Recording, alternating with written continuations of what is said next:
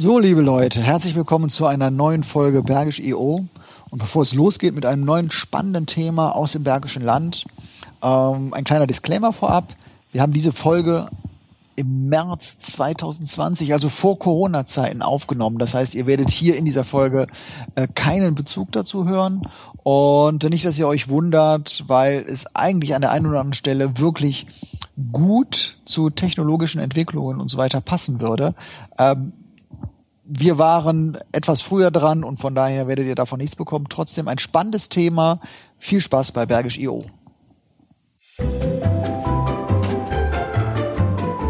Herzlich willkommen beim Bergisch.io Podcast, dem Podcast zur digitalen Transformation im Bergischen Land. Der neue Mobilfunkstandard 5G verspricht nicht nur, dass wir in Zukunft besser nach Hause telefonieren können. 5G ist auch das Bindeglied zwischen zahlreichen Technologien, die wir in Zukunft nutzen werden. Monika Gatzke, die Leiterin des Kompetenzcenters 5G NRW, kann uns heute mehr dazu berichten. Eure Gastgeber sind Tobias Dehler und Martin Meyer. Schickt ihnen Kommentare und Fragen an hallo@bergisch.eu. Dann mal los.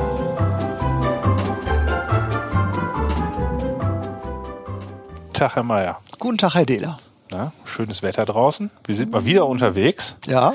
Ich habe so ein bisschen das Gefühl, wir könnten hier auch eine Außenstelle einrichten, oder? Wo wir jetzt sind.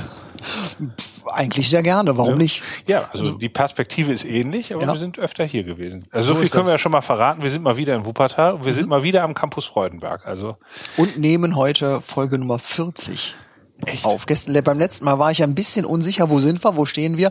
Es ist tatsächlich Folge 40. boah, ist ja ein kleines Jubiläum. Ein kleines Jubiläum. Herzlichen genau. Glückwunsch, Martin. Danke gleichfalls. Auf die nächsten wünsche- 40 Folgen. Ah, das ja, Nein, dann sagen wir mal 10 Folgen. Also Folge 50 sollten wir vielleicht mal Dann- schauen, was wir damit machen. Dann gehen wir eintrinken. So. Auch das, ja. Wunderbar. Ja, also wir sind mal wieder am Campus Freudenberg. Wir sind Jawohl. mal wieder bei der Uni Wuppertal, die also ein ewiger Quell spannender Gesprächspartner ist. Und ähm, ich erlaube mir einfach, unseren heutigen Gast mal vorzustellen. Bitte. Nordrhein-Westfalen soll die führende Modellregion für 5G den nächsten großen Schritt in der mobilen Datenübertragung in Europa werden. So wünscht es sich unser Wirtschaftsminister Andreas Pinkwart. Um dieses Ziel zu erreichen, wurde das Kompetenzcenter 5G NRW gegründet. Dessen Standort ist, wie könnte es anders sein, die Bergische Universität Wuppertal. Unser heutiger Gast leitet dieses Kompetenzzentrum, das zum einen die wissenschaftlichen Aktivitäten rund um 5G, aber vor allem auch den Transfer in die Wirtschaft koordinieren soll. Aber eigentlich muss man sagen, trifft man sie überall da, wo die Uni aktuell bei den großen Zukunftsthemen mitmischt. Neben 5G also auch noch beim neuen, beim noch neuen interdisziplinären Zentrum für Machine Learning und Data Analytics und bei vielen Aktivitäten rund um die digitale Modellregion Bergisches Land. Wir haben also nicht die Sorge, keine Gesprächsthemen zu haben, sondern hoffen, dass, äh, dass wir alles verständlich in dieser Folge untergebracht bekommen. Ganz herzlich willkommen, Monika Gatzke.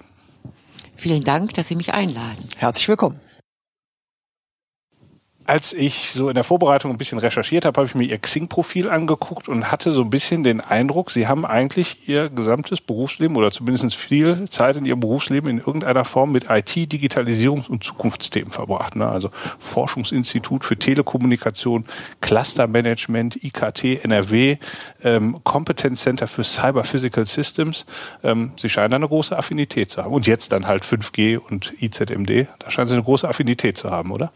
Ja, ich denke, wenn ich so zurückschaue auf das, was ich bislang beruflich gemacht habe, ist das äh, Digitalisierungsthema schon sehr früh mein Thema auch geworden. Wenn ich ganz äh, weit zurückgucke, dann sehe ich das mit dem Aufkommen des Internets, äh, da sich eine ganze Reihe von sehr interessanten Forschungsfragen damals gestellt haben. Wie verändert sich unsere Welt? Wie verändert sich auch unsere Wirtschaft? Das fand wiederum auch großes Interesse bei verschiedenen ähm, politischen Akteuren, was wir dort, als ich auch noch in Dortmund arbeitete, getan haben. So entwickelten sich dann eben die verschiedenen Ansätze. Wie geht man mit solchen tiefgreifenden Änderungen um, die durch zunehmende Digitalisierung geschehen? Das hat sich entwickelt ähm, dahin, dass ich denke, was für das äh, Kompetenzzentrum 5G ein ganz wesentlicher Vorläufer war, war das Cluster IKT NRW. Damals wurde in Nordrhein-Westfalen zum ersten Mal so ein Cluster gegründet und der IT-Branche eine Bedeutung beigemessen. Vorher waren wir hier in Nordrhein-Westfalen die Produktionsunternehmensstandort und eine starke Energiewirtschaft die IT-Fuzis, wozu braucht man die? Machen die Umsatz? Hm? Das hat sich in den letzten Jahren, ich will nicht sagen wegen des Clusters, sondern eher wegen der ähm, Veränderungen, die mit dem Digitalen möglich sind, sehr stark verändert. Mittlerweile ist die IT-Branche oder die IKT-Branche gerade in Nordrhein-Westfalen vom wirtschaftlichen Umsatz mindestens genauso viel wert wie die äh, Produktionsbranche, die Maschinenbauer. Ermöglicht eben auch sehr viele Innovationen. Das wissen Sie, das weiß ich, was wir alles äh, in den letzten 20 Jahren zusätzlich haben, auch in unserem privaten Leben, das ist überwältigend. Ähm, und von daher bin ich eben als äh, damals äh, Clusterverantwortliche für das IKT-Cluster hier in Nordrhein-Westfalen eine Ansprechpartnerin, die durchaus im Wirtschaftsministerium Nordrhein-Westfalen schon eine längere Geschichte hat.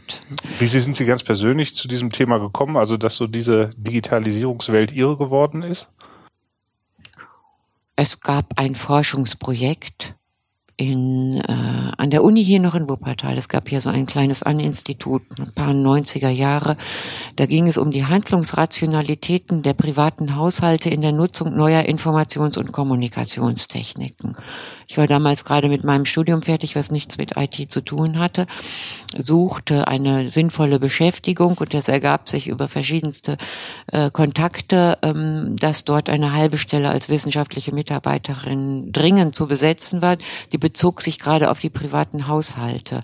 Es gab andere Bereiche in diesem Projekt, wo es um die äh, Strategien der Wirtschaftsunternehmen ging, ähm, um die Technologieentwicklung ging, aber so richtig an die privaten Haushalte und Interviews mit Bürgern. Das wollte niemand so richtig machen aus diesem Bereich und ich habe gesagt, also das mache ich doch sehr gerne, habe mich dann eben dort eingearbeitet und das war zu der Zeit, als kurz danach eben auch das Internet sich entwickelte, die ersten äh, Services auf den Markt kamen, auch für private Nutzer. Das hat mich so fasziniert, ähm, dass ich da auch nicht mehr selber von lassen konnte.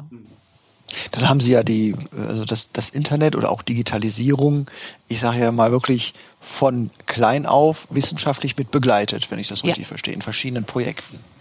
Ganz Super. genau. Das, ja. Deswegen sage ich, das ist äh, wirklich auch eine, eine große Bereicherung. Wenn ich ja. so zurückgucke, denke ich, so ein interessantes Thema hat man nicht immer in seinem Berufsleben, mit dem so viel Veränderung äh, verbunden ist. Und im Augenblick muss ich sagen, kommt mir das auch äh, oftmals sehr zugute, weil ich Veränderungen, glaube ich, auch ganz gut einschätzen kann und sagen kann, das scheint mir hier ein Hype zu sein. Das wird sich nicht lange halten, weil man einfach schon sehr viel gesehen hat. Oder auch zu sagen, das ist jetzt wirklich wichtig, das ist tatsächlich disruptiv. Hm? Ähm, und gerade, denke ich, Internet war disruptiv was wir sehen, auch für die Wirtschaft disruptiv ähm, und ganz spannend jetzt zu sehen, wie es wieder zurückgeht. Wir haben damals immer gesagt, ach der Buchhandel, der Buchhandel, wir hatten Buch.de und andere deutsche Telebuch-Anbieter, die versuchten übers Internet Bücher zu verkaufen, wurden dann von diesem Amazon. Hm? Amazon hörte man in Amerika macht auch jemand sowas aufgekauft. Niemand hat gedacht, dass das mal sich in 20 Jahren äh, zu so einem 25 Jahren marktbeherrschenden Player entwickeln würde, Amazon, der nicht nur Bücher verkauft, sondern alles verkauft und zusätzlich ja jetzt als Technologieanbieter mit seinen Cloud Services und anders auch das Geschäft aufrollt.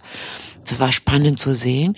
Und jetzt neulich war ich äh, in Los Angeles wegen 5G und dann äh, dort eine Rundfahrt auch gemacht mit den Experten und die sagten, und guckt mal hier, hier macht Amazon wieder Buchläden auf.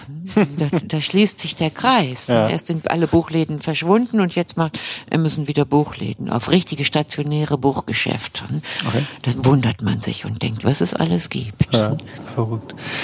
Jetzt können Sie das ja, sagen wir mal, auf der inhaltlichen Ebene ähm, über diesen Zeitraum ähm, äh, haben Sie das mitverfolgt, mitgestaltet.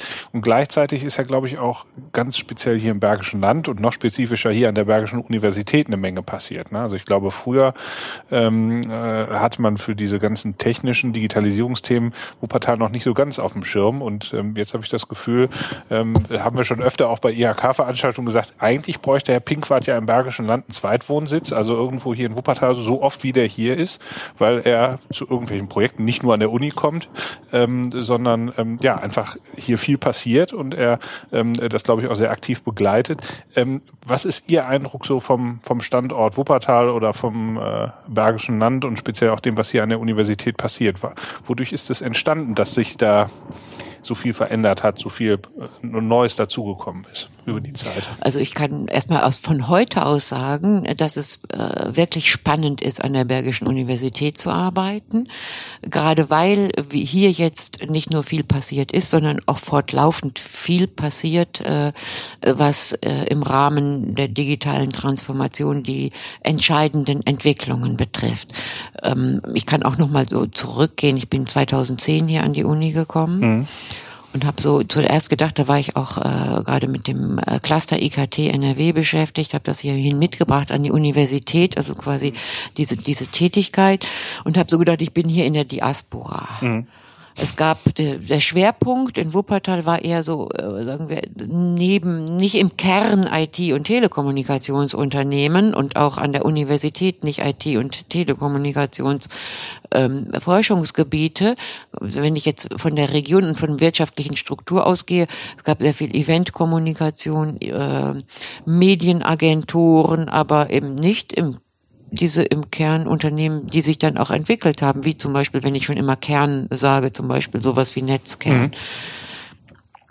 Oder Kurzentrik in Solingen. Es gab ja irgendwie so das Bergische. Hm? Sehr gute äh, Werkzeugbauer zum Beispiel.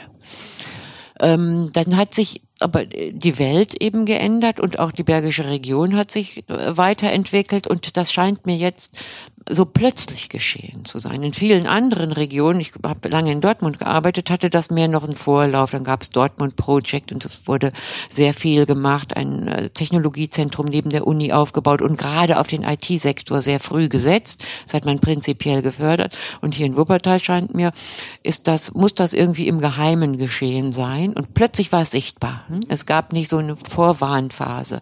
Wenn ich das jetzt für die, für die, äh, auf die Universität übertrage, dann weiß ich natürlich, dass im Hintergrund vieles, vieles geschehen ist, aber dann für die Öffentlichkeit auch hieß es, jetzt, wir machen jetzt einen Studiengang Informatik. Wir gründen jetzt ein interdisziplinäres Zentrum für Machine Learning und Data Analytics. Und das äh, ist ja nicht vorher lange in, mit der Öffentlichkeit besprochen worden, sondern plötzlich war es da. Und es stimmt, was Sie äh, auch schon angedeutet haben. Vorher war sicherlich die Bergische Universität auch nicht so auf dem Radar in Nordrhein-Westfalen, möglicherweise vom Wirtschaftsminister, dass wir im IT-Bereich und äh, im Machine Learning, im KI-Bereich hier an der Bergischen Universität so gut sind. Es hat auch von außen niemand so richtig mitbekommen. Es gehörte auch mit dazu, dass man die Kompetenzen, die durchaus ja da waren, ähm, aber bündelt. Denn Einzelnes sieht man sehr schlecht. Wenn es nur äh, ähm, zehn Professoren vereinzelt an ihren Schwerpunkten arbeiten, ist es von außen sehr schwer sichtbar, was passiert. Aber dadurch, dass man dann eben auch ähm, sich zusammengeschlossen hat, wurde diese äh, geballte Kompetenz sehr gut sichtbar. Und dann ist ja an allen Ecken und Enden auch in Wuppertal was passiert.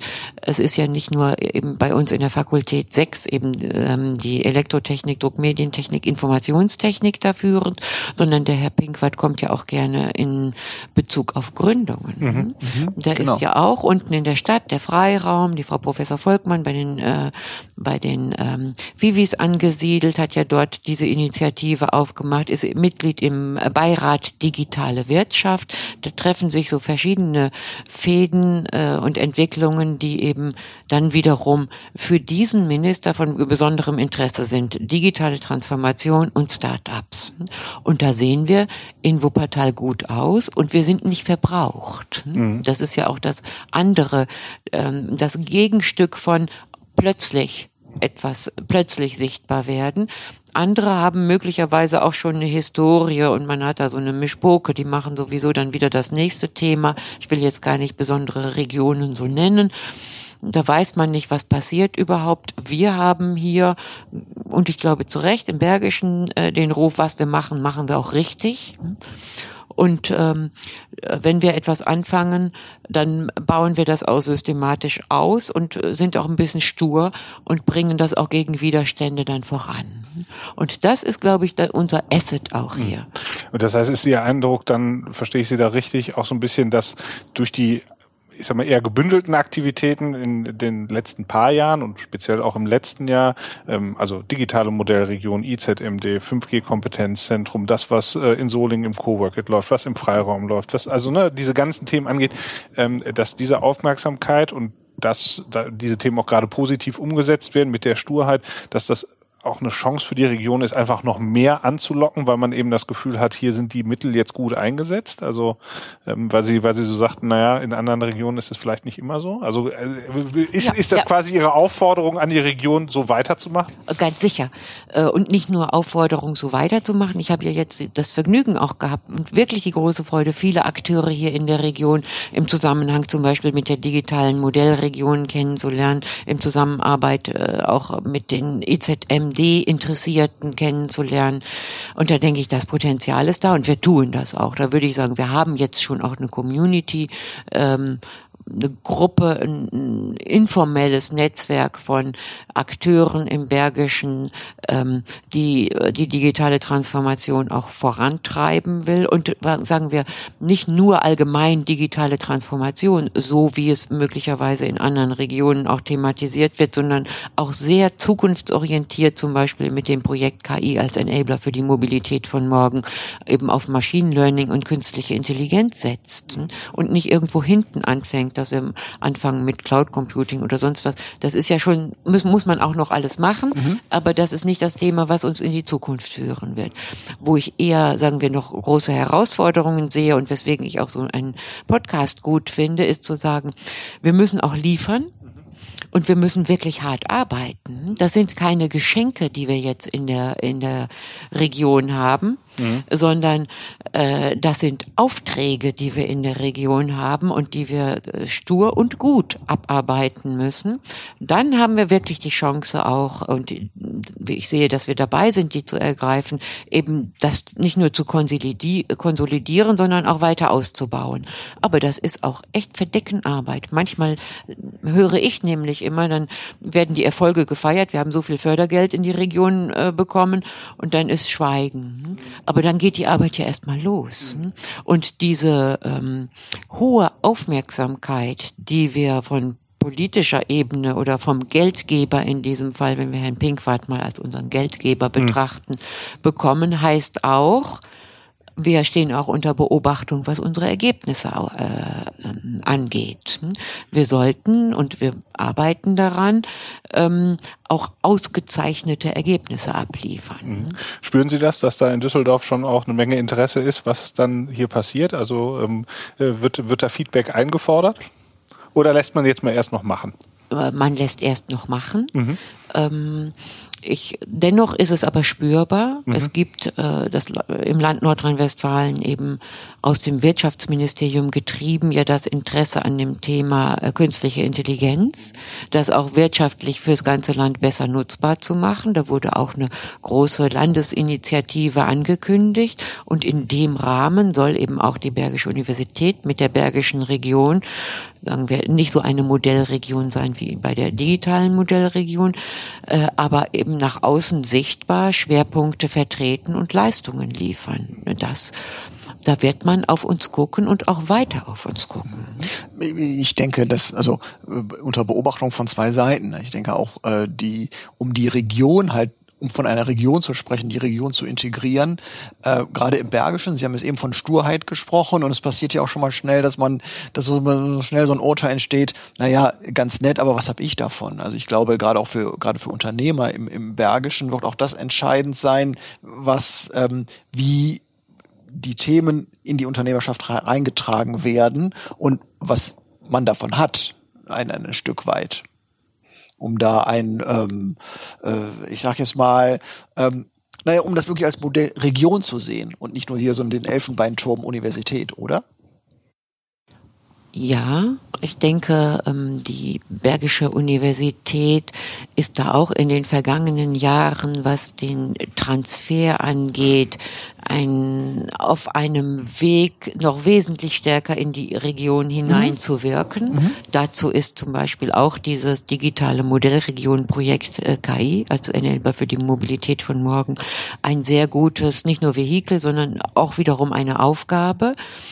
Das tut man auch. Und da sehe ich auch schon, dass ähm, Unternehmen eben zusammenarbeiten. Auch mit dem IZMD gibt es Bergische Innovationsplattform für künstliche Intelligenz, dauerhafte Kooperation mit Unternehmen. Auf der anderen Seite bin ich das ist vielleicht auch ein, Auswuchs dessen, dass ich eben nicht mehr die Jüngste bin und schon auf einige Erfahrungen zurückgreifen kann. Ähm, auch immer skeptisch, wenn es heißt, ähm, was hat die Region davon, was haben die Unternehmen davon. Die Unternehmer wissen selbst am besten, was sie brauchen. Das heißt, mit Transfermaßnahmen oder auch Expertenbesuchen ähm, muss man nicht denken, dass man den Unternehmen jetzt etwas grundsätzlich Neues, über das sie noch nie nachgedacht hätten, präsentiert. Bei, äh, sagen wir, solchen Hype-Entwicklungen wie 5G und Machine Learning, wo man auch äh, es keinen Experten eigentlich gibt, der sagt, diesen und diesen äh, Wertschöpfungsanteil wirst du zusätzlich äh, erwirtschaften können, sondern es um einzelne Projekte geht, um die Anpassung an das Geschäftsmodell, das man selber verfolgt, an die individuellen äh, unternehmerischen Voraussetzungen da glaube ich, dass wir jetzt mit diesen Maßnahmen einen stärkeren Austausch haben. Aber dass es nicht so eine einfache Beziehung ist, der Unternehmer sieht, da hat er irgendwas. Mhm. Man kann das nicht einfach abholen. Ja, genau. Man hat hier aber einen Ansprechpartner jetzt oder wir versuchen in der Bergischen Universität über diese Transfermaßnahmen eben das besser zugänglich zu machen, das Know-how, was hier da ist. Und dort auch gemeinsam ähm, dann zu neuen Entwicklungen zu kommen und auch vielleicht gemeinsam neue Forschungsprojekte äh, anzustoßen. Denn es ist ja alles äh, in der Veränderung und es ist noch nichts fertig. Wir haben keine kein Geschäft, wo man reingeht und sagt, ich kaufe mir mal eine Packung äh, künstliche Intelligenz. Mhm. Wobei auch aus den Gesprächen und den Folgen, die wir produziert haben, habe ich den Eindruck, dass eigentlich alle, äh, gerade die ähm, von der Bergischen Uni, mit der wir, mit denen wir gesprochen haben, mit den unterschiedlichen Professoren, ja da extrem offen sind und auch sagen, meine, meine Telefonnummer steht im Internet, meine E-Mail-Adresse ist da, meldet euch, wenn ihr Themen habt, wenn ihr Fragen habt, aber natürlich ähm, äh, äh ist das jetzt auch nicht so, dass, dass äh, oder anders, es erfordert natürlich auch das Engagement derjenigen, für die es interessant sein könnte, sich selber zu informieren, den Absolut. Kontakt aufzunehmen aufzunehmen, ähm, vielleicht die Scheu auch abzulegen und zu gucken, okay, wie kann ich den Frau Gatzke erreichen und wie kann ich der weitergehende Fragen stellen. Also Sie können ja jetzt nicht rausgehen und die Weisheit auch noch mit Löffeln verteilen. Ja, aber es ist auch immer die Frage, welche Informationen brauche ich wirklich? Mhm. Ähm, sobald es an den Einsatz im eigenen Unternehmen geht, mhm. brauche ich ja eigentlich nicht die Grundlagenforschungsergebnisse mhm. in der Regel, sondern ich brauche zuverlässige Dienstleistungen, Dienstleistungen und äh, TÜV-geprüfte Produkte. Hm? Also etwas nachgewiesen Funktionales. Hm? Das ist natürlich nicht die Aufgabe einer Universität. Wir sind ja eben kein, kein äh, wirtschaftlich tätiges äh, Unternehmen, sondern das müssen die Unternehmen in der Region auch selber aufbauen, ein, ein Dienstleistungsangebot. Was wir hier als Universität anbieten können, sind eben die offenen Fragen, die noch nicht abgedeckt sind von äh, Beratern, die im Markt aktiv sind, von anderen Unternehmen, die im Markt aktiv sind, wo es noch keine Lösungen äh, für gibt, die gemeinsam zu bearbeiten. Das ist natürlich die Aufgabe der Universität und deswegen sage ich, das sind äh, ist nicht äh, die ganze bergische Wirtschaft, die etwas davon hat. Wenn ich sage, bei den Technologiethemen bleibe, dann sage ich, ja, künstliche Intelligenz, was kann allgemein man damit machen? Ähm, Einführungsvorträge, allgemeines Potenzial, dann auch Ansprechpartner für spezifische Lösungen später. Sowas leistet, äh, leist, kann aus der Universität geleistet werden, genauso wie mit dem Kompetenzzentrum 5G NRW. Was ist 5G? Wofür kann man 5G nützen? Äh, wo sind diejenigen, die mir weiterhelfen, wenn ich mich intensiver damit beschäftigen will? Und die mir nicht in erster Linie was verkaufen wollen, wie es vielleicht eben ähm, Beratungsunternehmen oder ähm, andere Unternehmen tun würden. Das ist eine Leistung, die kann die Universität erbringen da glaube ich, kommen wir jetzt gleich drauf. Was passiert ganz konkret im Kompetenzcenter 5G? Ich fand das, ich fand Ihren Überblick, den Sie jetzt quasi über den, ich sag mal, State of the Union hier im Bergischen Land gegeben haben, ganz spannend. Für mich noch so die Frage, ähm, weil Sie natürlich jetzt auch den NRW-Blick haben, haben ja eben gesagt, Sie waren auch gerade in Los Angeles, haben es also quasi auch nochmal aus einer größeren Distanz gesehen. Haben Sie das Gefühl, dass in das Nordrhein-Westfalen, ähm, also nicht nur das Bergische Land, sondern Nordrhein-Westfalen insgesamt, ähm, da ähm, besonders aktiv ist, auch so im, im Bundesvergleich oder ähm, äh, müsste eigentlich noch viel mehr passieren. Ähm, äh, wie, wie ist so Ihre Einschätzung und wo, wo sehen Sie jetzt sagen wir mal aus der akademischen Sicht heraus auch die da die Zukunftsaufgaben vielleicht nicht nur hier auf Wuppertal äh, bezogen?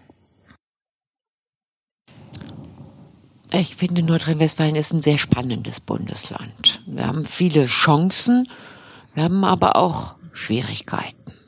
Wenn ich jetzt aus der Perspektive der, von Forschung und Entwicklung im Bezug auf Digitalisierungsthemen gucke, dann sehe ich, dass zum Beispiel in Bayern ähm, von der Politik aus sehr viel mit äh, sehr viel mehr Fördergeldern gemacht wird. Die Bayern sind einfach reicher als Nordrhein-Westfalen. Und sie haben eigentlich nur zwei Zentren in München und in Nürnberg. Das ist einfacher. Nordrhein-Westfalen hat es, sagen wir, aus politischer Perspektive da schwerer. Gibt's von Aachen bis Paderborn, von Münster bis da, sagen wir mal Bonn.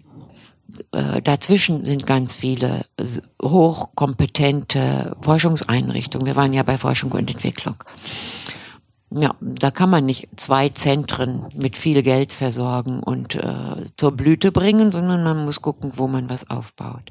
Auf der anderen Seite ist das natürlich gerade auch unsere Stärke. Das heißt, wir haben flächendeckend sehr starke Forschungs- und Entwicklungseinrichtungen in Nordrhein-Westfalen die ähm, gute Arbeit abliefern. Da ist eher die Schwierigkeit dann, wie macht man das wiederum über die Landesgrenzen hinaus sichtbar? Jetzt beim Thema künstliche Intelligenz, Machine Learning war das in Bezug auf eine Bundesinitiative ähm, sehr nötig zu sagen, wir sind hier in Nordrhein-Westfalen wirklich gut und es ist auch gelungen. Wir kriegen, haben ja jetzt eins der Kompetenzzentren, die aus dem Bund gefördert werden. Ähm, zum Thema äh, Machine Learning in, in einer Kooperation zwischen Dortmund und St. Augustin und Universität Bonn, die international renommiert sind. Dortmund, St. Augustin, Universität Bonn. Und dann schafft man das aber auch in Nordrhein-Westfalen immer, die anderen mit einzubeziehen. So werde ich, da bin ich auch sehr stolz drauf, werden wir auch ähm, aus der Bergischen Universität mit dem IZMD in einem von Nordrhein-Westfalen geförderten Verbund mit diesen großen international renommierten KI-Kompetenzen äh, zusammenarbeiten können. Das heißt, es ist immer das Gleiche. Nordrhein-Westfalen hat viel Potenzial. Wir haben unglaublich viele Studierende. Wir haben unglaublich viele Fachkräfte, die aus den ähm, Fachhochschulen und in anderen Hochschulen des Landes kommen. Super Sache. Wir haben aber nicht Google, wir haben nicht äh, Facebook, wir haben keine großen IT-Unternehmen hier müssen sehen, was passiert, wie das weiter vorankommt. Wir müssen eben vielleicht ein bisschen äh, Sie haben vorhin State of the Union schon was Englisches gebraucht. Englischen Ausdruck würde ich sagen, wir müssen so ein bisschen down to earth wir haben eben auch starke Produktionsunternehmen und das ist schon immer für uns so ein ähm, interessanter Weg gewesen. Wo arbeiten wir zusammen, wenn ich an Industrie 4.0 denke? Das ist ein Thema, das ist hier in Nordrhein-Westfalen gut aufgehoben. Wir haben eine starke IT, wir haben eine starke digitale Wirtschaft und wir haben eine starke Produktionswirtschaft und damit zusammen kann man ähm, auf eine gute digitale äh, Produktion hinarbeiten. So, Jetzt, Jetzt bitte? Nee, du. genau, ich wollte jetzt mal so ein bisschen, Sie hatten es ja jetzt eben auch schon so auch, auch darauf hingeleitet, auf das Thema 5G. Sie haben jetzt eben die Begriffe selbst verwendet. 5G, eher Hype oder disruptiv? im Augenblick ein Hype, wie ich in, in der Größe noch nie erlebt habe. Okay. Muss ich ehrlich sagen. ähm, wir hatten den den KI-Hype, künstliche Intelligenz-Hype. Ich denke, ist Ihnen auch aufgefallen. Sie haben ja auch so mhm. Namen von Professoren hier genannt, die im IZMD aktiv sind. Ähm, und die Aufmerksamkeit äh, für das Thema KI ist nach wie vor groß und war auch denke ich, seit zwei, drei, vier Jahren bahnte sich so eine Welle an, dass wir aus dem KI-Winter, der so herrschte, plötzlich äh, in eine ganz neue KI-Hochzeit gelangten. Untersuchungen, Fördermittel, Unternehmen, neue Dienste, Services, Pepper, also auch mit KI und Robotik, Anwendungen, Diskussionen. Dachte ich, das ist wirklich das spannende Thema. Ähm, und ähm, das wird uns, das wird noch eine ganze Zeit lang auch zu bearbeiten sein. Jetzt sind wir im 1.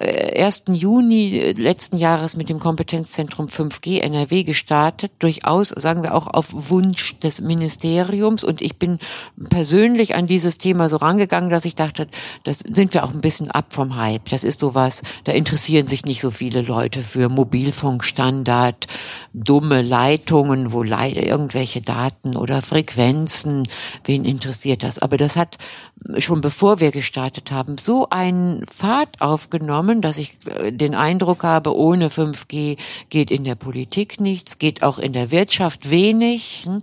Man muss sich damit beschäftigen, ist so ein Kulminationspunkt für alle diejenigen oder für viele Unternehmen, die sagen, wenn es das jetzt gibt, wenn wir jetzt 5G, die damit verbundenen Möglichkeiten haben, dann können wir endlich die vielen Szenarien, die wir schon lange kennen von Internet of Things, äh, das heißt so angefangen vom äh, automatisierten Fahren, auch äh, in der Produktion, die automatische Steuerung ähm, ähm, von vielen Dingen, dann haben wir endlich diese über den Mobilfunk die Möglichkeiten, die wir brauchen und wir können in die Umsetzung gehen.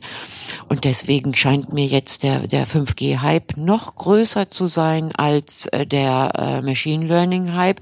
Gerade wenn wir daran denken, wie lange das noch dauern wird, bis wir äh, wirklich eine flächendeckende 5G-Infrastruktur haben werden. Wir haben ja noch nicht mal eine mit LTE überall. Und dann werden schon die Diskussionen geführt mit den Milchkannen, die kennen Sie ja. Mhm. Und ich denke, die Leute wären froh, wenn sie LTE an jeder Milchkanne hätten. Genau, also das ist, das ist so der Punkt, muss ich dann aus, aus meiner Privatsicht sagen, solange ich durch die Kohlfurt fahren kann und immer noch zuverlässig am Parkplatz äh, jedes Handytelefonat abbricht, ähm, äh, frage ich mich eigentlich schon fast, ist es irre, dass wir jetzt über 5G diskutieren, ähm, wenn das, was eigentlich Standard sein sollte, nämlich Unterbrechung unterbrechungsfreies Telefonieren oder ähm, äh, E-Mail abrufen im Wald ähm, nicht zuverlässig funktioniert. Ähm, was macht aus Ihrer Sicht vielleicht nochmal für diejenigen, die da nicht so ganz im Thema drin stecken, was, wo ist jetzt der Unterschied? Ist das einfach nur LTE ein bisschen schneller?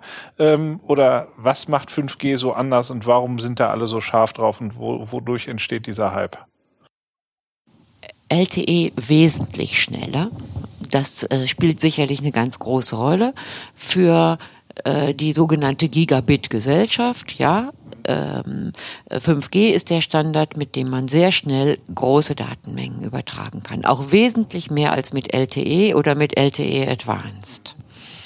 Ähm, das ist aber durchaus nicht alles. Die ähm, Digitalisierungswirtschaft wartet durchaus auf andere Möglichkeiten auch noch von 5, vom 5G-Standard. Dieser 5G-Standard ist ja entwickelt worden, um Bedarfe zu decken, die von LTE nicht gedeckt werden. Das betrifft zum einen die sogenannten Latenzzeiten.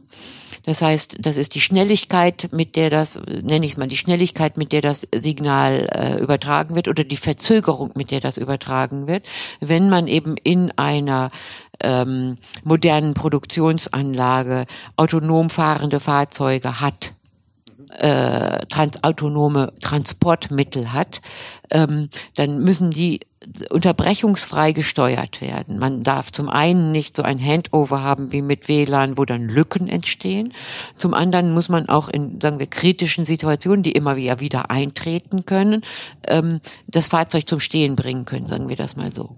Und diese Latenzzeit, auch bei der Steuerung von komplexen Maschinen, damit kein Schaden entsteht, große Turbinen bei Energieversorgern, die müssen schnell gestoppt werden.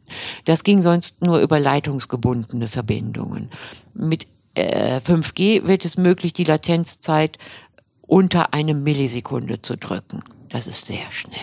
Vorher war es so bei LTE oder bei WLAN, äh, hängt auch ab von der Belastung im Netz. Je nachdem, wie viel los ist, dann kommt das Signal an. So ein bisschen wie in der IT, as soon as possible. Das äh, stört die Automatisierer. Die brauchen eine genaue Angabe. So schnell muss es da sein, sonst ist die Maschine möglicherweise kaputt. Also Latenzzeit ist das eine. Das andere ist, wie viele äh, Geräte, nennen wir, nehmen wir, sagen wir mal Sensoren, kann ich in das Netz hängen, die nur wenig ähm, Daten, auch können nur kleine Daten sein, kleine Datenvolumen sein. Ähm, aber viele, wie viel kann ich davon ins Netz hängen? Wenn ich ein großes Internet of Things haben will, Monitoring machen will, in der Fläche, jetzt vielleicht in, entweder in einem großen Industriecampus oder auch, wie Sie sagten, im Wald will ich in der Forstwirtschaft ganz viele Bäume überwachen, ob der Borkenkäfer da jetzt krabbelt, ist ein blödes Beispiel.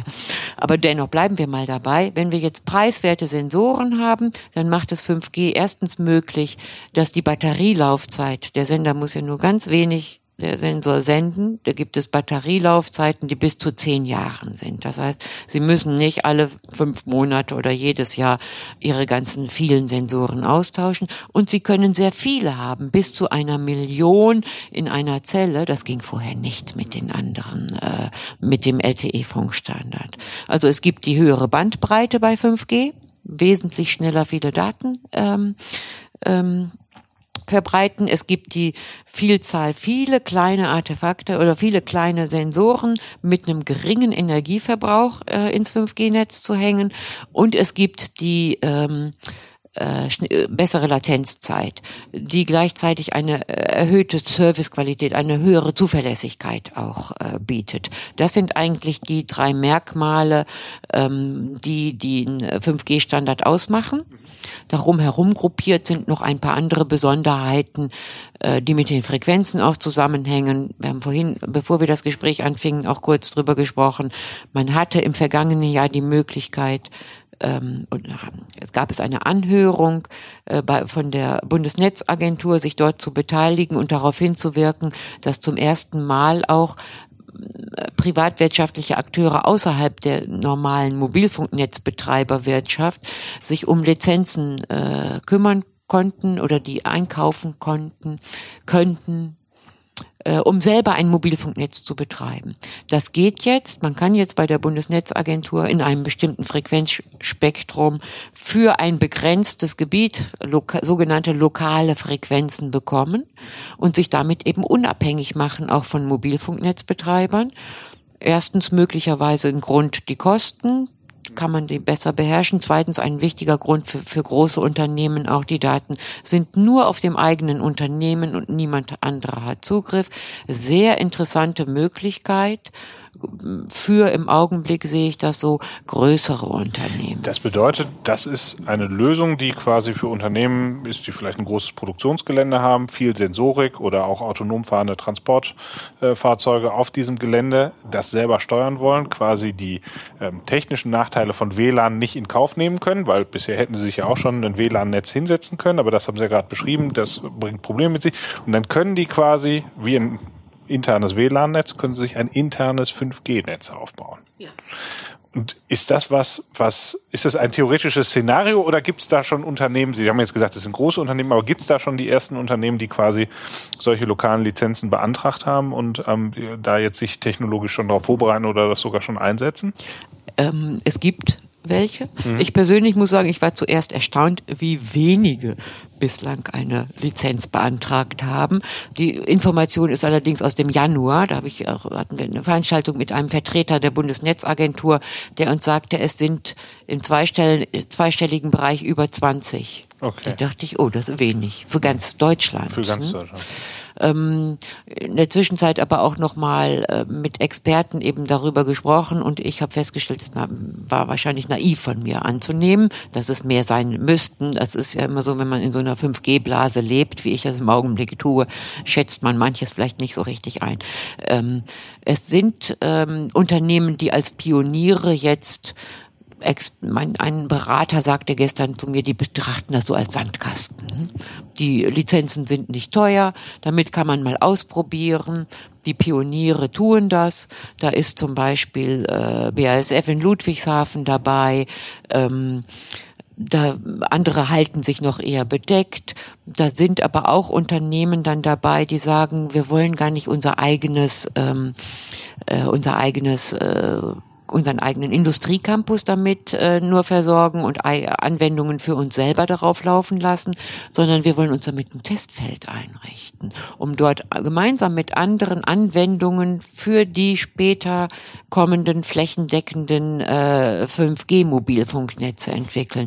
Da gibt es zum Beispiel von Medienunternehmen, äh, jetzt nicht, kenne, weiß ich nicht, ob aus Nordrhein-Westfalen auch welche dabei sind, aber ähm, Media Broadcast ist so ein Unternehmen, die machen das in der Nähe von Berlin, sagen wir nehmen so eine Campusnetzlizenz, wir bauen so ein äh, Mobilfunk-Testfeld, m, Campusnetz auf, nehmen damit kleine mittelständische andere Medienanbieter und werden dort experimentieren, neue Lösungen anbieten.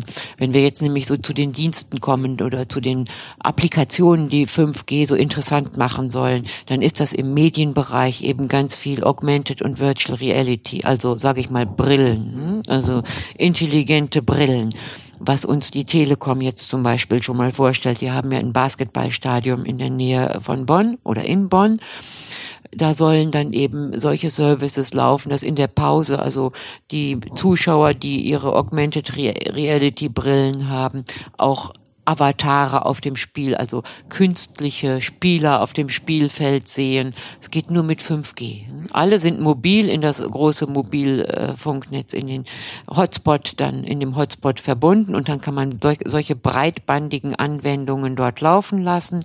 Das soll, so sagen die Experten, ein Feld sein, eben Entertainment, äh, in dem 5G gerade im Endkonsumentenbereich seine äh, Kunden finden wird. Denn, denn mein, letzten Endes schließt ja 5G dann ein, eine, eine vielfältige Lücke, also in Bezug auf ganz viele Ideen, die vielleicht auch schon existiert haben, wo aber letzten Endes immer die, der, der, das Netz der der Hinderungsgrund war, etwas umzusetzen, so, wenn ich das richtig verstehe. Also es Ja. ist wirklich eine Schlüsseltechnologie, wo jetzt viele mit ihren Ideen wirklich in, in der Theorie draufgehen können und es nutzen können und ihre Ideen dann umsetzen können. Ja, und wir sind eben in dieser Hype-Phase. Ja, ich habe gesagt, der Standard ist aus den Bedürfnissen auch entwickelt worden, aber es geht auch nach wie vor um Szenarien. Das heißt, jetzt gibt es sehr viele Überlegungen, ähm, die auch nochmal von der anderen Seite ausgehen und sagen, was machen wir denn jetzt damit? Für was brauchen wir denn so viel Bandbreite? Brauchen wir das? E-Sports, Entertainment, die sehen sofort, da sind Möglichkeiten. Da könnte man sehr viele fancy Sachen mit anstellen. Ob die Kunden das dann mögen und dafür Geld bezahlen werden, das ist noch eine andere Frage. Hm? Genauso ist es im Medizinbereich, äh, gibt es auch beim E-Health äh, äh, Thema schon seit langem ja die Überlegung, wie können wir in den Regionen, ländlichen Regionen eine medizinische Versorgung sicherstellen. Da sind jetzt die viele Szenarien mit 5G. Also der Doktor schaltet sich auf und schaut live mit der Kamera und wie es einem geht. Wo auf der anderen Seite, also was angeblich nur mit 5G geht, wird jetzt so diskutiert. Da erlebt man aber auch sehr oft, dass andere sagen, dazu brauche ich kein 5G. Dazu reicht mir eigentlich auch schon 4G oder eine Flächendeckung oder mir reicht auch schon die Glasfaser. Wir werden sehen, was sich durchsetzt, letztendlich. Hm? Sie haben jetzt eben gesagt, Gigabit-Bandbreiten sind dann eben möglich. Ist das perspektivisch so, dass 5G eigentlich dann auch das klassische leitungsgebundene Netz obsolet macht? Also ich meine, Gigabit kabelgebunden ist ja für viele in Deutschland immer noch ein Traum. Ähm, ne? Also wenn man 400, 500 Gigabit, äh, 400, 500 Mbit im Büro hat, dann ähm, äh, ist man ja ist man ja schon gesegnet. Ähm, äh, äh ist also davon auszugehen, dass diese Technologie es auch ermöglichen wird, ohne, ich sag mal, große Erdarbeiten, Infrastrukturarbeiten im kabelgebundenen Netz quasi ähm, eine ganz andere Form von, von Bandbreite auch wirklich für Endanwender zur Verfügung zu stellen? Oder ähm, sind dann Limitierungen quasi aufgrund des Funksystems so, dass man doch sagen kann, naja, es wird auch weiterhin kabelgebundene Anschlüsse in Privathaushalten, Büros und so weiter geben? Oder haben wir alle irgendwann nur noch ein 5G-Modem ähm, am Router äh, stehen? Im Augenblick ist so 5G und alle Mobilfunk Technologien brauchen unser äh, als Backbone äh, unsere kabelgebundenen Leitungen und brauchen ein äh, Glasfasernetz. Mhm. Da beißt die Maus keinen Faden ab. Mhm. Eine 5G-Antenne muss unbedingt als Glasfasernetz angeschlossen werden. Aber das sind ja dann viel weniger Punkte, die äh, erreicht werden müssten, als wenn ich jetzt sagen würde, Fiber to Home, ich möchte Glasfaserkabel äh, in jeder Wohnung in, in, in einer Wohnsiedlung haben. Ne? Fixed Wireless Access ist da ein Thema. Mhm. Äh, es gibt aber auch mit 5G sagen wir, dann neue Herausforderungen. Das heißt, wie komme ich durch Mauern, wie komme ich durch Glasscheiben, mit welcher Bandbreite äh, kann ich äh, Hindernisse eben, sagen wir mal, überwinden. Und da ist gerade das, äh, wie üblich mit Funk, je mehr Bandbreite ich haben will, desto äh, kleiner wird meine Reichweite. Und desto mehr stört auch, wenn ich keine Line of Sight habe so dass die, dieser äh, Ersatz äh, oder die Vorstellung, dass wir mit 5G überall ähm, und Fiber to the Home im Speziellen äh, ersetzen können, sehe ich im Augenblick noch überhaupt nicht realistisch. Im Augenblick ist eher die große Frage, ähm, wo haben wir genug äh, Glasfaseranschlüsse für die oder sind äh, genug Anschlüsse, an denen wir 5G-Antennen an Glasfaser anschließen können, eben zum Beispiel auch im ländlichen Bereich. Und es wird eben eine Vielzahl auch von neuen 5G-Antennen geben müssen. Ähm, da wird noch viel zu tun sein. Ich hatte einen Vortrag von Ihnen gehört, da haben Sie ein ganz äh, interessantes Beispiel gebracht für eine Anwendung auch in der Industrie, also nicht nur für diejenigen, die da jetzt gerade experimentell sind. Es war äh, die sogenannte Datendusche. Ähm, Vielleicht können Sie da noch mal ein bisschen erzählen, was das bedeutet und dann vielleicht auch den Ausblick geben, was ist so aus Ihrer Sicht die Zeitschiene, wann wird es ähm, quasi von denen, die jetzt in dieser Testphase sind, die sich vielleicht solche Campus-Lizenzen nutzen, was ja relativ wenige sind, ähm, wann kommen, was ist so Ihre Prognose, wann wir quasi aus dieser Experimentalphase so in einen ersten Echtbetrieb kommen werden und wann wird das dann auch eine, eine Verbreitung, ähm, ja, ich sag mal, wann, wann wird das aus Ihrer Sicht zum Standard vielleicht so im gewerblichen Umfeld Umfeld und was ist Ihre Prognose für, für, für die private Nutzung? Also wie, wie, was ist Ihr Gefühl für die Zeitschienen beim Thema 5G? Oh, das sind jetzt viele Fragen, die Sie ja. gestellt haben. Soll ich bei der Datendusche anfangen? Fangen Sie bei der Datendusche an. Datendusche bezieht sich auf äh, 26 Gigahertz Frequenz muss ich jetzt nochmal so einflechten. Diese Campusnetz äh, lokalen Frequenzen sind 3,6 bis 3,8 Gigahertz in diesem Spektrum. Das sind ähm, nicht die hohen Bandbreiten, die da drüber gehen. 26 Gigahertz sind die Bandbreiten, wo man äh, sehr viele Daten äh, sehr schnell äh, übertragen kann. Ähm, auch für diese Frequenzen, deswegen habe ich das auch gerade nochmal getrennt von den äh, lokalen Frequenzen oder von den Campusnetzfrequenzen, äh, auch für diese äh, Frequenzen überlegt die äh, Bundesnetzagentur eine, die Möglichkeit einzurichten, dass man sich dort Frequenzen kaufen kann für, für lokale Gebiete. Hm?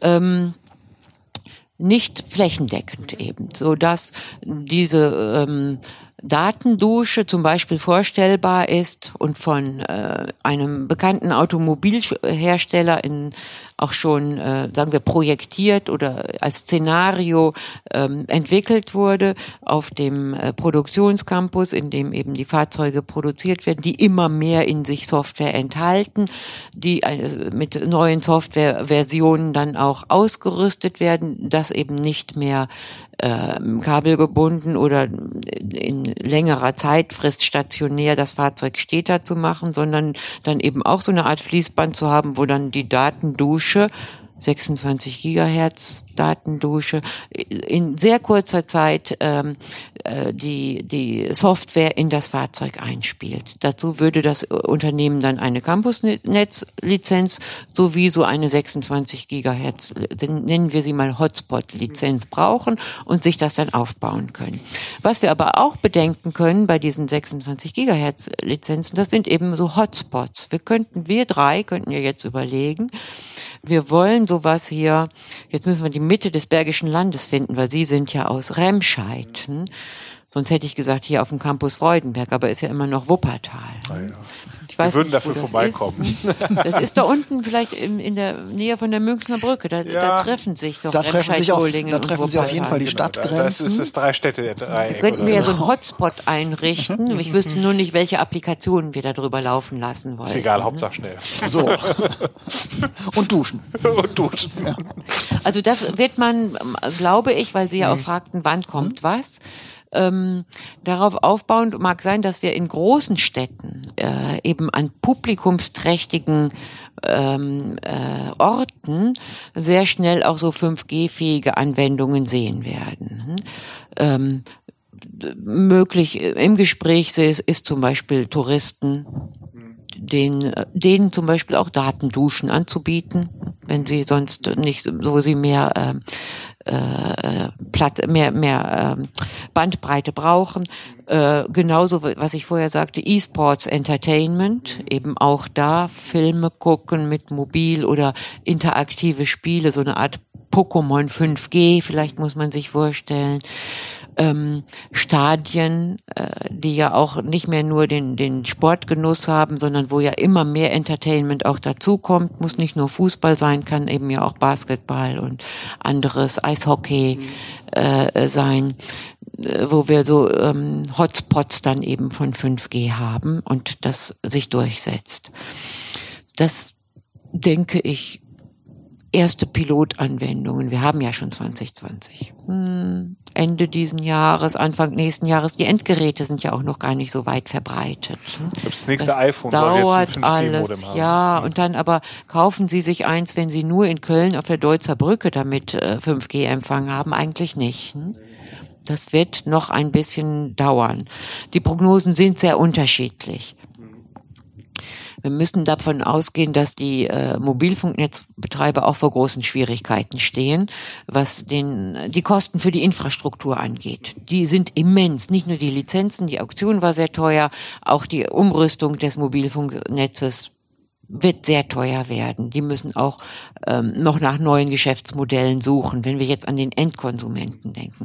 Auf der anderen Seite soll man nicht vergessen, 5G ist eigentlich nicht was komplett Neues, sondern ein evolutionärer Prozess. Das heißt, die Netze werden von 4G über, also LTE, LTE Advanced immer schneller werden. Wir haben jetzt schon die Möglichkeit, eben ähm, die LTE-Netze hoch zu tunen, sage ich mal, und dann in äh, zu Möglichkeiten zu kommen, die ähm, 5G nahe sind.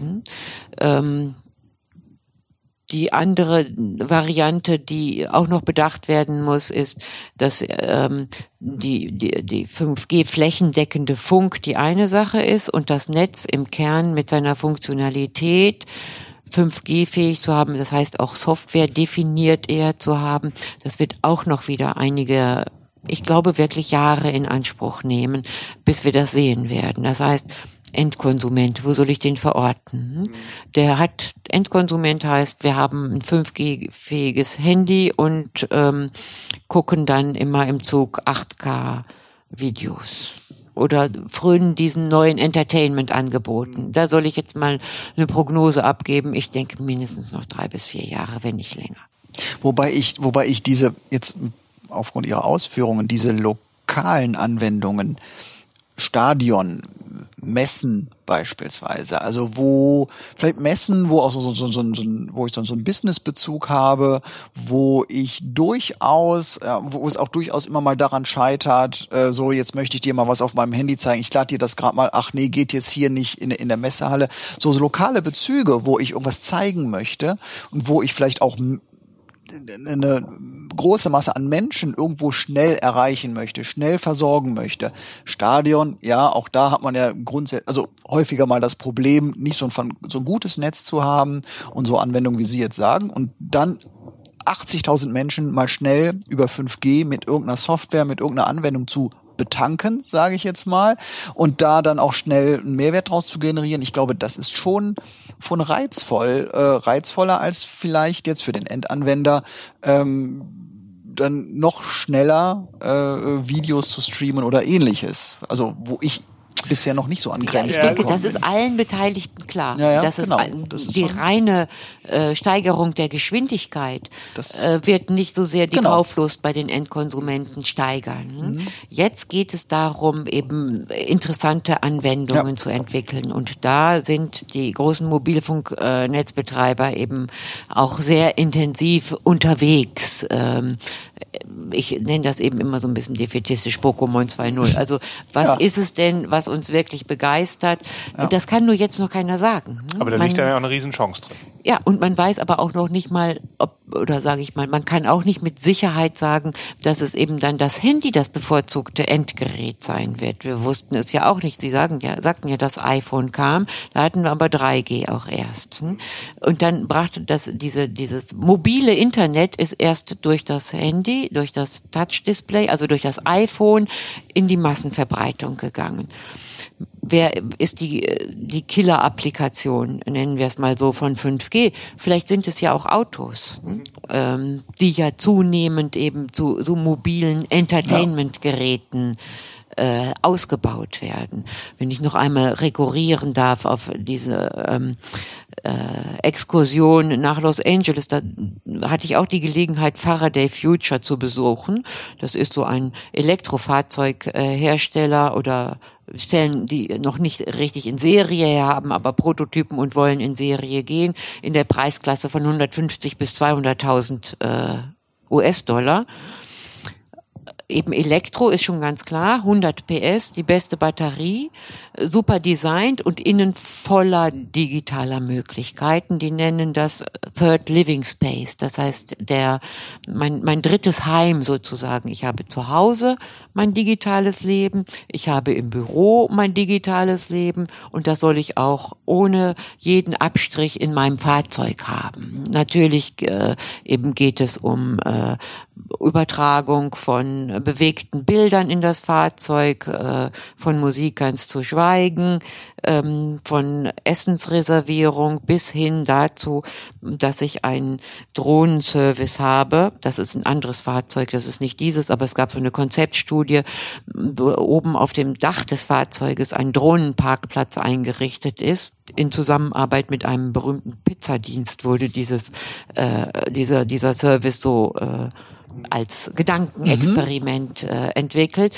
Mit einem kleinen Aufzug, die Drohne landet auf meinem äh, dem Dach meines Fahrzeugs, stellt die Pizza ab und dann kann ich dann runterfahren in mein Fahrzeug. Habe ich meine Pizza, hängt dann mit den vielen Staus in Los Angeles. Ja, und Sie können die Pizza essen, weil das Auto ja selbstfahrend ist, weil das ja auch Ganz bei genau. 5G gesteuert wird. Ganz da, und dazu braucht man dann für so Assistenzfunktionen bis hin zum Selbstfahren, aber vor allen Dingen auch für die Vielzahl der Entertainment-Funktionen, die oder ähm, mobilen äh, Funktionen, die so ein Fahrzeug haben darf, braucht man dann eben 5G und vielleicht weniger noch das Handy.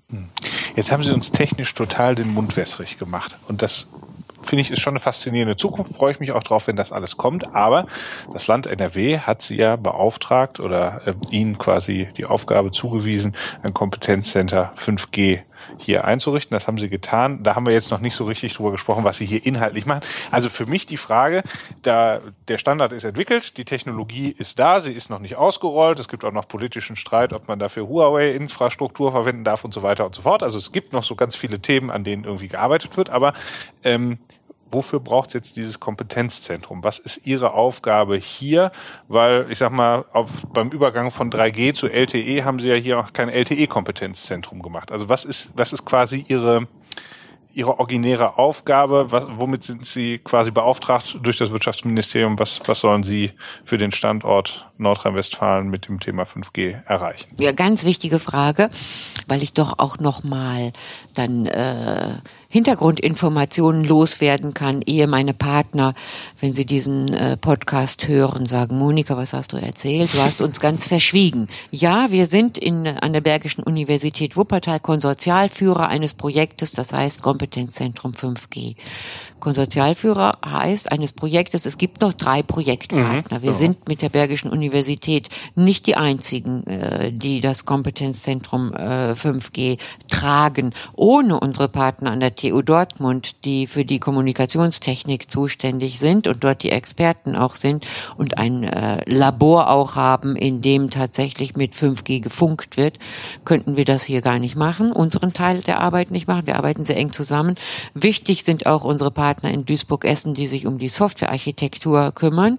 Ich sagte vorhin so ganz im Nebensatz, auch die Struktur der 5G-Netze wird ganz im Kern anders sein, als äh, viel virtueller möge sein, als es derzeit bei den Netzen ist. Und dann haben wir noch unsere Partner in Aachen. Sie wissen, man kann doch in Nordrhein-Westfalen kein 5G-Projekt ohne Aachen machen. Das wäre unmöglich. Ne? Okay. Also ohne RWTH, da haben wir das vier mit im Boot. Die haben dort auch schon eine große Demonstrationsfabrik gemeinsam mit Ericsson, ähm, wo man sich angucken kann, wo in der äh, Produktion 5G jetzt auch schon eingesetzt werden kann. Ähm, die drei Partner sind wirklich sehr wichtig äh, in dem Projekt.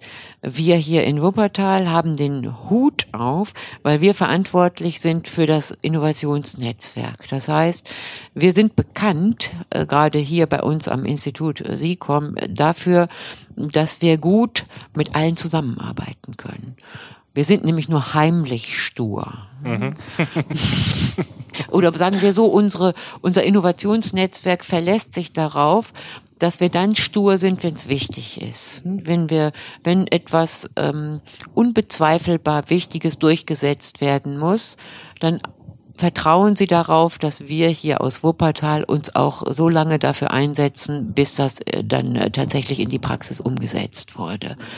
Auf der anderen Seite sind wir eben diejenigen, die integrieren auch die unterschiedlichen Kompetenzen und die ähm, nicht beanspruchen, dass äh, sie die einzige Region in Nordrhein-Westfalen oder auch die einzige Universität in Nordrhein-Westfalen wären, die mit 5G-Kompetenz äh, ausgestattet ist, sondern wir sind diejenigen, die sagen, okay, wir arbeiten, wir wissen, es geht um systemische Lösungen, einer alleine kann es nicht machen, wir müssen alle zusammenarbeiten, lasst uns gucken, was sind eure Spezialgebiete, wo drin seid ihr wirklich richtig gut und das dann zusammenführen. Wir brauchen nicht ganz viel vom Gleichen, sondern wir brauchen unterschiedliche Spezialisten, die in ihren Spezialgebieten gut sind. Und das traut man uns eben zu. Da haben wir auch eine Historie. Sie hatten vorhin so ein paar Projekte genannt, äh, die wir schon hier durchgeführt werden, durchgeführt haben äh, da vertraut man uns und man vertraut uns insbesondere auch darin, dass wir, sagen wir, bei ein bisschen heikleren Fragen, wenn wir dazu auch nochmal kommen wollen, durchaus auch uns nicht scheuen, äh, in die Diskussion zu gehen. 5G ist auch ein Thema, das äh, von nicht wenigen Bürgern äh, mit Vorbehalten gesehen wird. Es gibt Initiativen, die heißen kein 5G in NRW die sich Sorgen machen, was äh, mit dem, ob nicht mit dem neuen Standard auch möglicherweise negative äh, Strahlungsbelastungen verbunden sein könnten. Das ist im Augenblick ein Feld, in dem es sehr schwer ist, äh, über Fakten zu diskutieren, weil große Ängste auf der einen Seite bestehen und auf der anderen Seite schwierige wissenschaftliche Ergebnisse kommuniziert werden, äh, die nicht konkurrent zu den Ängsten auch sein können, weil mhm. Ängste eben auch irrational sind. Schwieriges Feld. Mhm. Ähm, gleichzeitig mit diesen Ängsten vor der Strahlung verbunden auch überhaupt Ängste und Befürchtungen, was so digitale Transformation angeht, ob wir hier dann so ein äh, chinesisches Scoring-System äh, einrichten wollen, die Bürger überwachen, was passiert mit den Daten. Das hat ja erstmal mit 5G nicht so viel zu tun, aber es wird jetzt dort in diesen Topf auch Es gibt sehr viele Vorbehalte, schwieriges Feld in dem gearbeitet werden muss. Und auch da vertraut man eben ähm, im Ministerium darauf, dass wir in der Lage sind, eben über die einzelnen Bereiche hinweg sinnhaft zu kommunizieren und eben sowas aufzunehmen und zu sagen, müssen wir auch als Impuls Impulse für weitere Innovation aufnehmen. Wir wollen vielleicht in Deutschland, wenn ich nur so ganz kurz auf äh, Huawei dann auch nochmal komme, wir wollen ein sicheres äh, 5G-Netz haben. Wir wollen auch ein, äh, dass die Datenschutzverordnungen äh, eingehalten werden. Wir wollen das auch sicherstellen und wir würden sonst auch noch Forschung initiieren wollen, die auf diese Ängste eingeht und wo noch keine Ergebnisse vorliegen, das dann eben auch sicher machen. Das ist unser Ziel. Und an diesem Diskurs können wir uns eben als Kompetenzzentrum ganz gut beteiligen, weil wir da einen, einen Draht, sage ich mal, zu den Betroffenen auch haben. Wie kann man sich jetzt Ihr Tagesgeschäft in diesem Kompetenzzentrum vorstellen? Sprechen. Also, sprechen. das heißt, lesen, am, am, lesen, nachdenken. Das ist schon mal gut, oder? Vorträge halten. Mhm äh, sehr viele äh, Gespräche führen, ist tatsächlich so, ähm, die telefonisch kommen, die äh, Informationen per E-Mail weiterleiten, zu Gesprächen fahren, Menschen wie Sie einladen äh, und gemeinsam sprechen, nicht vielleicht auch noch kontroverser, als wir das jetzt hier getan haben. Ähm, Im Augenblick, da der Wettbewerb 5G NRW auch läuft, haben hm. wir das schon erwähnt, dass Nein. das Land 90 Millionen Euro für Förderprojekte ausgibt.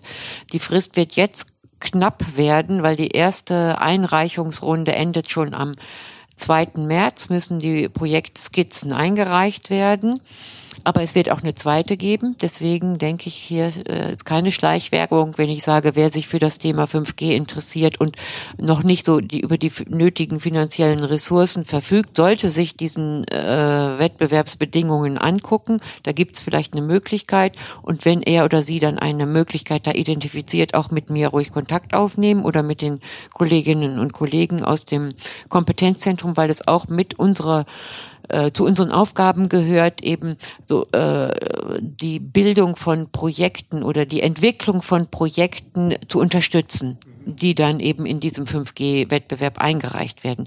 Wir suchen die nicht aus, wir bewerten die nicht, wir sollen nur unterstützen und das tun wir auch sehr gerne. Partner zusammenführen, äh, beraten, ist der Schwerpunkt gut gewählt, müsste vielleicht noch ein bisschen modifiziert werden. Wo fehlt denn, fehlt noch ein Unternehmen oder fehlt noch ein Mobilfunknetzbetreiber oder fehlt noch Zugang zu bestimmten Forschungskompetenzen? Da können wir durchaus unterstützen, so dass das sind dann die Gespräche, die eher so eine kleine Werk Werkstattgespräche sind. Veranstaltungen vorbereiten, mit Interessenten sprechen oder mit äh, Interessierten sprechen äh, und zu Veranstaltungen gehen, die gar nicht so aus der IT-Branche sind, was weiß ich, war ich auf der Medica, wo man auch nicht denkt, das ist doch eine Medizinmesse. Und dann äh, erstaunt aber feststellt, nein, nein, nein, die äh, auch die Ärzte, genauso wie die Krankenhausbetreiber und andere haben das Thema 5G natürlich schon entdeckt und äh, sagen, wir brauchen das für die verschiedensten Anwendungen ähm, zu überlegen, wo es äh, Zusammenarbeit gibt, insbesondere mit den äh, Kolleginnen und Kollegen im Bereich des maschinellen Lernens, künstliche Intelligenz, die warten ja auf solche Echtzeitverbindungen. Also es ist total spannend, aber auch zum Beispiel, wenn ich jetzt an Remscheid denke, auch da zu überlegen, ob man nicht im äh, KI-basierte Mobilität für die, äh, nein, KI als Enabler für die Mobilität von Morgen Projekt, die Kolleginnen, die in der Gründerschmiede bei Ihnen waren und dort auch schon so eine äh, kleine Veranstaltung gemacht haben, die sagten, oh ja, da, also die von der Gründerschmiede haben gesagt, wir sollen unbedingt auch mal was mit 5G machen, auch dort zu überlegen, was man dort machen könnte. Mit den Solinger Kollegen im Rahmen der digitalen Modellregion, die ja Smart City, äh, ein großes Smart City Projekt haben auch zusammenzusetzen und zu überlegen, was kann hier so im Bergischen äh, auch mit dem Thema 5G passieren. Also das Spektrum ist sehr breit, in dem wir tätig sind.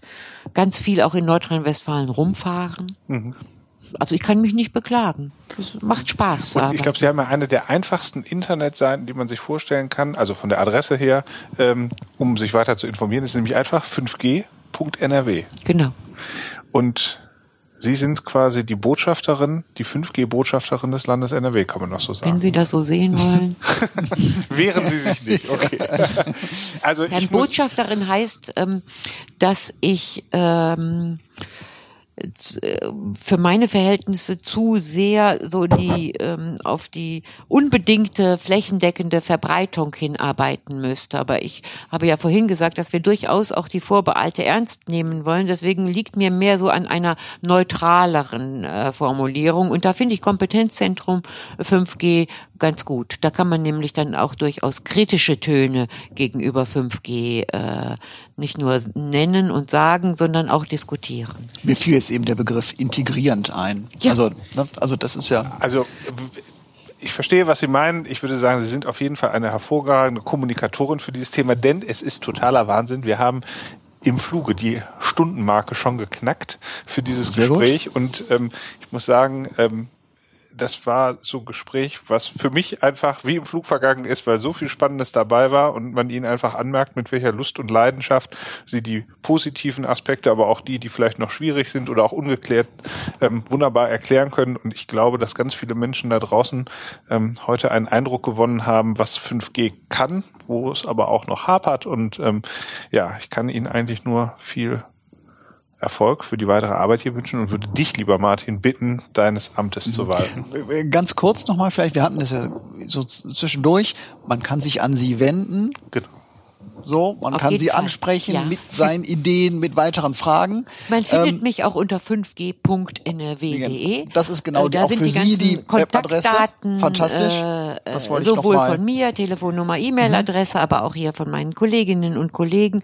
Und da kann man sich jederzeit äh, an uns wenden genau. und wir bemühen uns äh, die bestmögliche Antwort zu geben oder die bestmögliche Unterstützung zu leisten. Und das natürlich in 5G-Geschwindigkeit. ja. natürlich. Und damit Sie in diesen Gesprächen in Zukunft auch eine gute Tasse Kaffee zu sich nehmen können, bekommen Sie, wie jeder andere Gesprächspartner von uns auch, sehr gerne und mit einem ganz großen Dankeschön unsere Bergisch EO-Tasse. Vielen Dank, Frau Gatzke, für dieses spannende Gespräch. Vielen Dank Ihnen. Ich freue mich auch wirklich sehr über diese Bergisch EO-Tasse, weil sie mich mir auch nochmal ganz deutlich äh, vor Augen bringt, äh, dass ich ähm, Ihnen eben nochmal danken muss, weil ich denke, Sie haben mit dem Bergisch EO, mit Ihrer Podcast-Reihe und den anderen Aktiv Aktivitäten eine ganz wichtige Rolle hier äh, im Bergischen Städtedreieck und gehören ja mit zu diesen Akteuren, die hier was anschieben und was bewegen. Und das äh, mit, mit diesem Engagement, das finde ich richtig klasse. Danke. Ui. Jetzt bin ich ein bisschen rot. du auch, Martin. Ja, natürlich. Wir genau. sagen einfach Dankeschön, Frau Gatzke. Genau. Bis zum nächsten Mal. Auf Wiederhören. Bis Strackes.